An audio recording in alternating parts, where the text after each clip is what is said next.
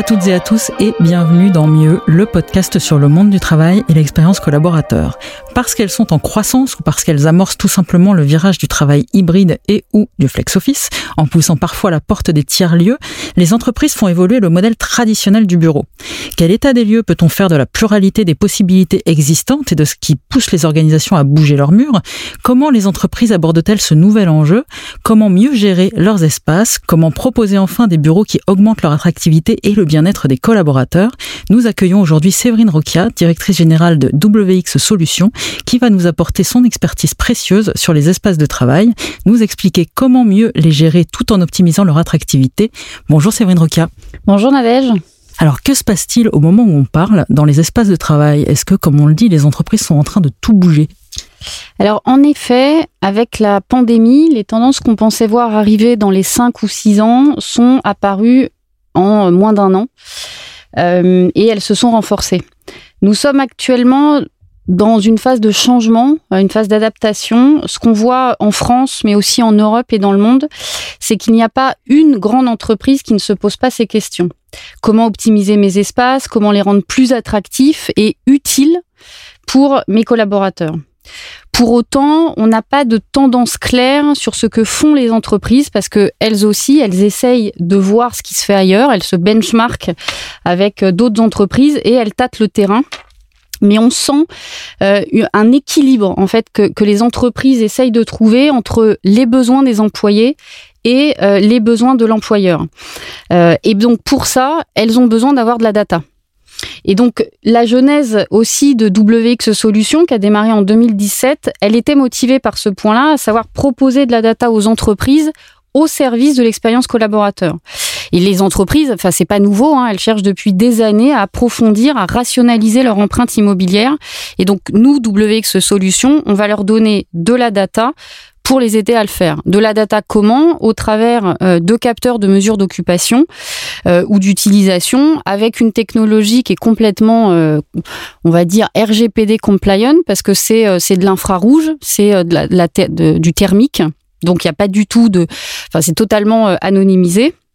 Et ensuite, quand on va récolter cette data, on va leur restituer à ces entreprises au travers de rapports d'analyse.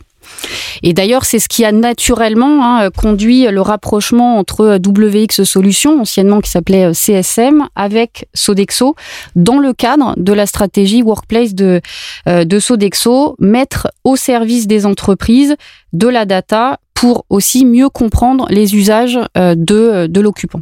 Et ça, et ça c'est une demande qui est plus prégnante aujourd'hui Exactement. et qui est, qui est société confondue Et qui est toute société confondue. Alors après, avec, euh, on verra euh, des, des cultures d'entreprise qui diffèrent. Mais un point qui est intéressant, c'est que, en fait, le sujet des taux d'occupation dans les entreprises, il n'est pas nouveau. Avant la pandémie, euh, on avait des taux entre 70 euh, 85% pour les pour les meilleurs euh, élèves si je puis dire. Taux d'occupation. Taux d'occupation. Euh, la réalité elle était certainement un peu moindre mais bon on n'avait pas cette data. Aujourd'hui post Covid on s'aperçoit alors bien évidemment après les grandes phases de confinement hein, où là 100% de l'occupation enfin on avait 0% d'occupation mais on s'aperçoit qu'on descend entre 60 voire 40 si ce n'est moins de taux d'occupation dans les entreprises donc, le télétravail a pris euh, sans grande surprise beaucoup beaucoup de place, mais donc la mesure de l'occupation, elle est euh, bien évidemment beaucoup plus euh, prégnante. Qui est en charge ou qui doit être en charge aujourd'hui de toutes ces questions? Alors aujourd'hui, quand on parle de, de, workplace, et plus exactement de liquid workplace, on a le plus souvent en face de nous désormais non pas seulement la direction immobilière, mais aussi trois autres promoteurs, décideurs, si je puis dire. Le, deuxième, la deuxième direction qui, rentre dans ces réflexions-là, c'est la direction de l'environnement de travail, ce qu'on appelait en France anciennement les services généraux, qui vont exploiter soit en interne, soit de manière externalisée tous les services aux occupants. La troisième direction qu'on voit, et ça c'est une très bonne chose, c'est les RH. Euh, pourquoi? Parce que quand on parle de lieu de travail, on parle pas plus, euh, enfin on parle pas juste de euh, murs, de mobilier, de sièges, etc. On est aussi dans une logique, j'employais le terme utile tout à l'heure, mais de consommation de l'espace et donc d'attraction des talents, de fidélisation, de rétention des talents. Et donc les RH deviennent beaucoup plus partie prenante euh, dans, dans cette réflexion. Et puis enfin, euh, la quatrième direction, c'est la DSI, euh, parce que elle va intervenir dans la préparation, dans les réflexions en amont, sur tous les aspects technologiques. Et de, de, de digitalisation de l'espace de travail. Exactement. Et donc, la data, elle va être un moyen pour ces décideurs ou promoteurs d'avoir une vision fiable, réelle et exhaustive et plus euh, subjective ah bah je pense que euh, j'ai euh, il y a plus du tout d'espace que euh, c'est cette ces, ces, salles de réunion ne, ne fonctionnent pas bien etc donc là encore la digitalisation de l'espace c'est pas un but en soi hein, c'est juste un moyen de mieux comprendre ces espaces. Est-ce que mes salles de réunion sont trop grandes? Est-ce que mes bureaux sont suffisamment utilisés? Est-ce que je, je ne peux pas assurer une meilleure fluidité aussi dans ma salle de, restaurant, euh, etc., etc. Et, d'ailleurs, pour analyser ces flux, chez WX, on, a sorti une nouvelle offre euh, qu'on a appelée euh, MoveDot pour mieux comprendre les, les flux et ce qu'on appelle le parcours de l'occupant. C'est-à-dire qu'on va pouvoir suivre en temps réel de quel point à quel point va l'utilisateur. Et ça, c'est plutôt intéressant sur des, des, des, business cases dans des boutiques. Par exemple, euh, on a un, un, client, Orange, euh, qui nous demande justement de les aider pour mesurer ces flux dans, euh, dans les boutiques, mais aussi dans les salles de restaurant ou dans les grands espaces euh, ouverts. Pour, pour s'y adapter, j'imagine. Exactement. Pour conclure, en fait, le, le workplace, ça doit être une réponse, enfin, c'est une réponse aux enjeux conjugués de ces quatre directions. Euh, direction immobilière, bah, mon empreinte immobilière, euh, direction RH, la transmission de ma culture d'entreprise, les façons de travailler, de s'organiser, euh, et la, la, direction de l'environnement, quels usages, quels services je vais mettre à disposition de, de mes occupants, et bien évidemment la DSI, est-ce que mes outils sont bien connectés pour les orienter là aussi au mieux aux utilisateurs? Qu'est-ce qu'on peut proposer concrètement aujourd'hui dans un espace de travail? Quelle est la palette des possibilités? Alors, j'employais tout à l'heure le terme euh, anglais liquid workplace. Euh, en effet, l'espace de travail n'est plus un espace, mais plusieurs. Euh, pourquoi? Parce que aujourd'hui, on voit le bureau central, mais aussi la maison, hein, avec le, le, télétravail, les tiers lieux, des espaces de coworking, l'extérieur aussi. Quand je suis en voyage, en transit, je vais m'arrêter dans un café ou je vais m'arrêter chez un client ou un partenaire qui va me mettre à disposition un petit espace pour travailler. Donc, l'espace de travail est multiple. C'est pour ça qu'on emploie ce terme euh, liquide. Et donc, fort de, fort de ce postulat-là, les, euh, les entreprises, avec l'aide de, euh, de, de, de, cabinets, conseils ou études, vont faire ce qu'on appelle des personas, c'est-à-dire qu'elles vont regarder tout au long de la journée quel est le parcours de l'employé, du visiteur, du client, pour comprendre ses besoins, comprendre ses irritants. Et donc, si je prends euh, un visiteur, euh, quand il va arriver euh, sur un site, il peut, avant même d'arriver sur le site, recevoir aujourd'hui des informations sur la circulation, l'endroit où se garer, l'espace de travail qui va pouvoir être mis à sa disposition, la connexion Wi-Fi dans l'entreprise dans laquelle il va il va aller, l'organisation aussi des moyens de transport. Si je viens en voiture, si je viens en voiture électrique, si je viens en deux roues ou en covoiturage, etc., etc. Et donc, le parking doit aussi répondre à ces euh, euh, multiples demandes. Donc, euh, ce que vous êtes en train de me dire, c'est que l'expérience, elle commence bien avant l'arrivée dans, dans, dans l'entreprise, dans le bureau, dans le bureau dans lequel on arrive à la fin. Oui, ou, dans l'endroit où en fait je vais euh, travailler pendant euh, quelques heures ou euh, toute la journée. Bien évidemment, un des services, la restauration. Aujourd'hui, les entreprises de restauration collective comme Sodexo proposent désormais une palette de services pour s'adapter à ces usages. De la restauration classique sur place, mais aussi des corners pour manger à différents moments de la journée on, ne mange plus aujourd'hui forcément entre euh, midi et 14 heures. Euh, mais aussi euh, du click and collect, aussi des titres restaurants. je suis chez moi, je vais pouvoir bénéficier de la restauration en achetant en food delivery et en payant avec euh, un titre restaurant, des repas livrés, des frigos connectés, etc., etc. On a une énorme innovation au niveau des services de, restauration mis euh, à euh, disposition. Et sur les espaces?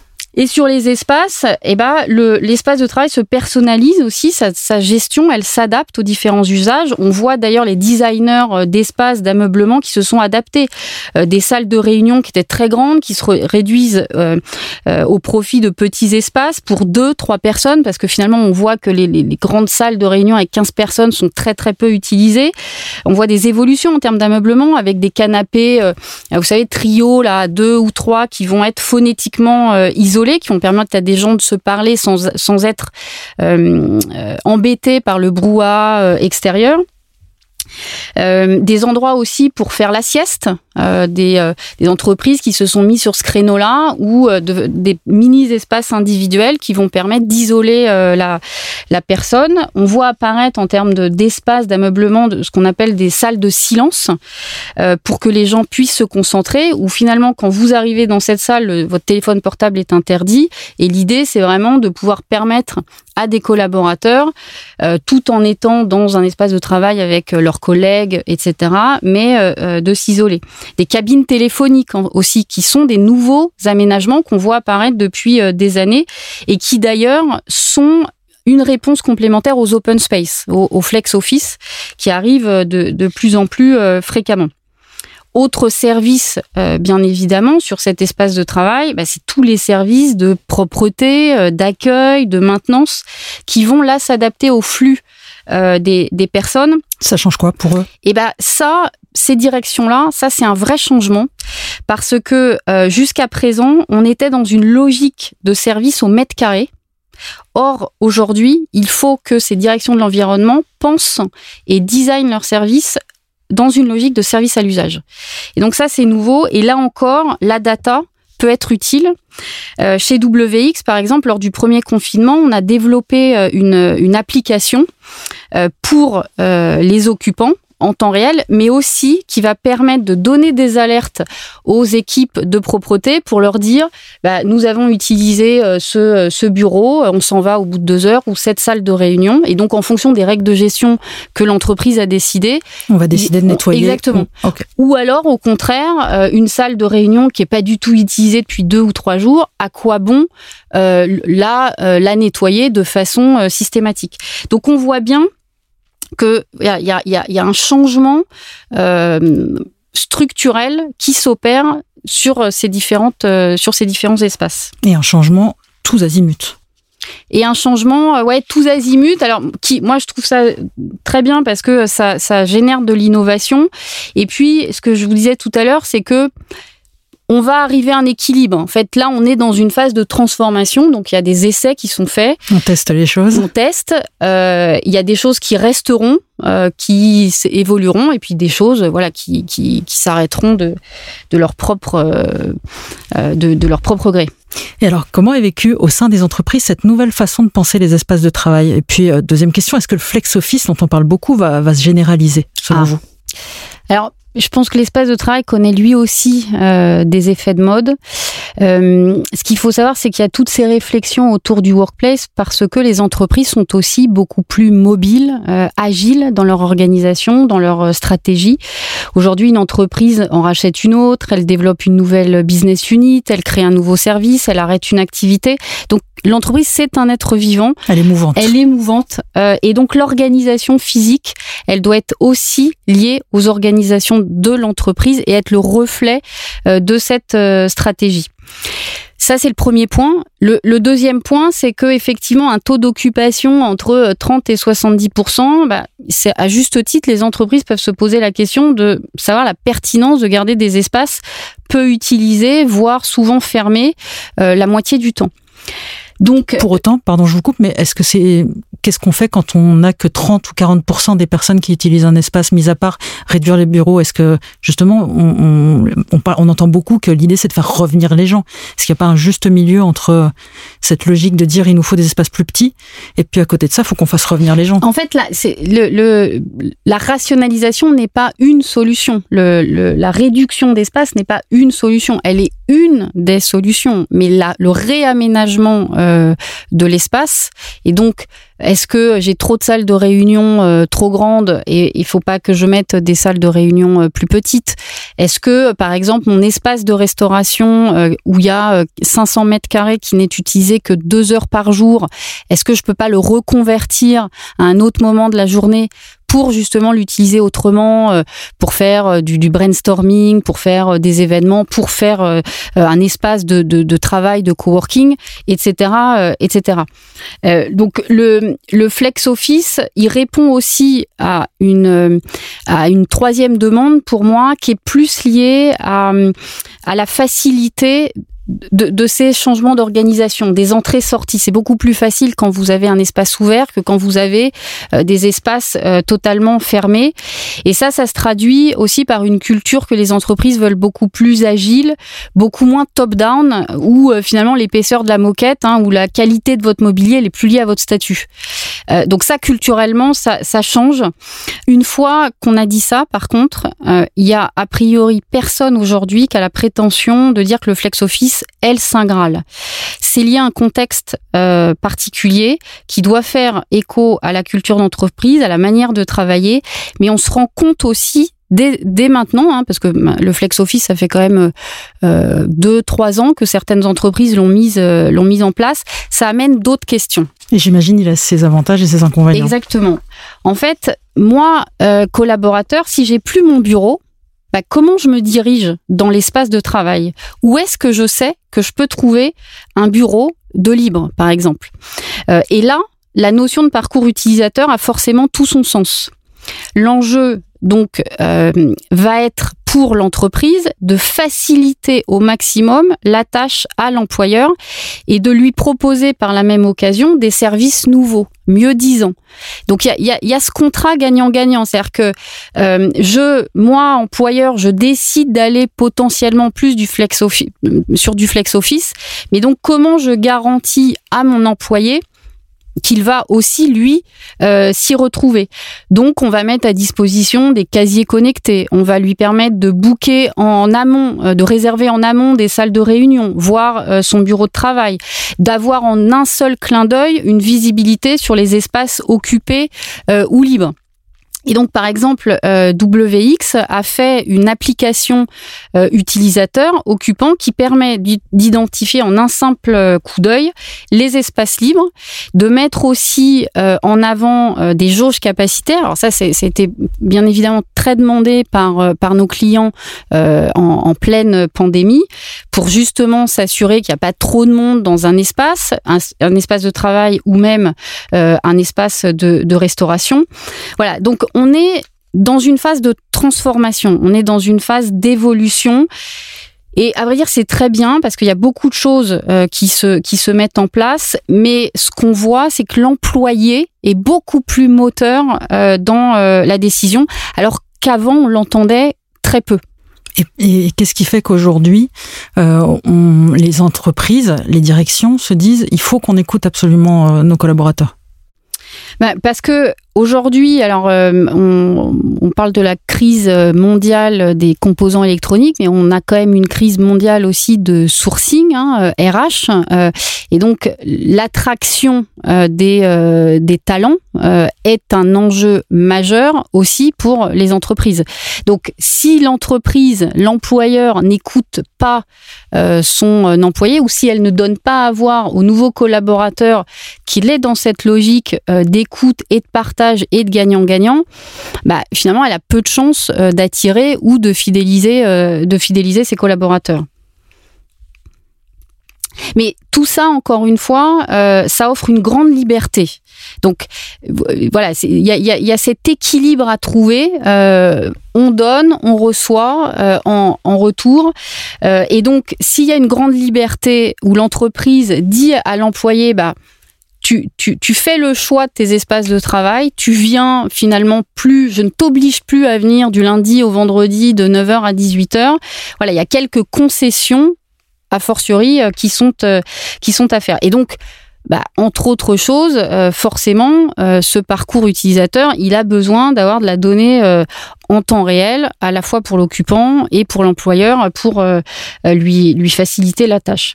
Donc finalement, pour conclure sur cette question de flex office, ouais, je pense qu'il n'y a pas de il a pas de mauvaise, euh, de, mauvaise ou bonne façon de, gérer l'espace.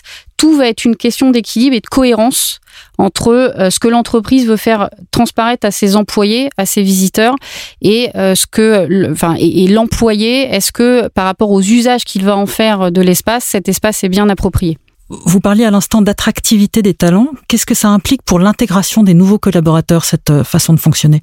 Alors, finalement, je ne sais pas si c'est le flex office qui qui a un impact sur l'intégration des nouveaux collaborateurs. Je dirais que c'est plutôt le home office. Euh, parce que quand un collaborateur a 3-5 ans d'ancienneté, finalement, il a son réseau. Euh, il sait euh, se connecter avec ses collègues de façon officieuse et, d'appeler. Donc le télétravail, il va pas changer grand chose pour lui. La culture d'entreprise est installée. La culture d'entreprise est installée. Par contre, un nouveau collaborateur, c'est différent. Il voit pas les gens. et à distance, bah, son réseau, c'est quand même très très compliqué de, de, le mettre en place. Et, et c'est d'ailleurs souvent une contrainte. Et c'est souvent ou parfois une raison euh, de départ de collaborateurs qui finalement voient pas de sens à, à, à rester dans l'entreprise et à euh, intégrer euh, à intégrer cette entreprise. Et donc ça montre vraiment euh, que la culture d'entreprise, bien évidemment, elle est véhiculée par les équipes dirigeantes, par des discours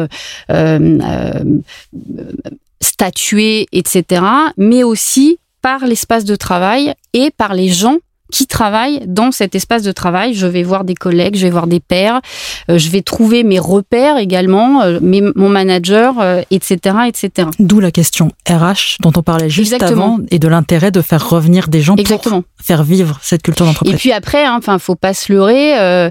L'homme est un animal grégaire. Hein, il a besoin de connexion, il a besoin de réseau social pour vivre, pour être bien dans, dans sa tête et donc pour être bien au travail euh, euh, par, euh, par la force des choses. Quoi, hein. C'est quoi aujourd'hui un bureau attractif, Séverine Roquin? Alors un bureau attractif, bah, ce serait un bureau qui donne envie à chacun de travailler, mais plus exactement, en fait, qui permet à chacun de travailler à son rythme pour être le plus serein et le plus efficace euh, possible. Donc ça peut se traduire de différentes façons pour chacun, mais le dénominateur commun, c'est qu'il corresponde, euh, ce bureau, aux différents usages qu'on veut en faire. Et donc, il doit être adaptable dans le temps et euh, dans l'espace. D'où cette notion, ce jargon employé de liquide workplace. Et donc, si on doit résumer tout ce qu'on s'est dit euh, auparavant, euh, le bureau attractif, ça doit être un endroit qui facilite le parcours utilisateur, qui va proposer différents euh, services. C'est un endroit aussi, à mon avis, qui doit donner facilement les clés pour comprendre la culture d'entreprise, pour faire passer les messages culturels, les règles de fonctionnement de l'entreprise. Et l'attractivité, bah, elle passe aussi par une cohérence en fait entre ce qui est dit et ce que l'on démontre. Et donc, comment cela va se retrouver euh, dans les espaces de travail? L'attractivité aussi, elle va passer par les styles de management, les styles culturels et par un contrat gagnant-gagnant. Donc vous me posiez la question tout à l'heure euh, de, de qui, enfin, en quoi l'employé euh, prend un peu plus de pouvoir et en quoi lui il y, il y voit un, bénéfice? Bah, parce que justement, il y a ce contrat gagnant-gagnant. Le collaborateur va consommer son espace de travail comme il le souhaite. Et l'employeur? Et l'employeur, il va lui dire Ok, mais on se met d'accord sur les résultats. Après, peu importe comment tu utilises ton espace de travail, je te mets à disposition euh, ces différents euh, espaces liés à, liés, à ton, liés à ton poste. Alors, quand on dit ça, bien évidemment, euh, on remet quand même en question c'est une révolution. Enfin, c'est une révolution des anciens modèles mais, de, il y a, deux, trois ans, on n'aurait pas dit ça. Mais ce ne sera pas, enfin euh, après il faut pas se leurrer, là encore la culture d'entreprise elle est forte. Et la culture d'entreprise c'est l'ADN d'une société. Donc toutes les entreprises ne passeront pas comme ça. Et à vrai dire c'est pas grave en fait. Il y a pas de il a pas de bon ou mauvais euh, choix. Euh, faut juste que ce soit cohérent entre euh, la culture et puis comment on veut trans transférer comment on veut démontrer cette culture dans les espaces de travail.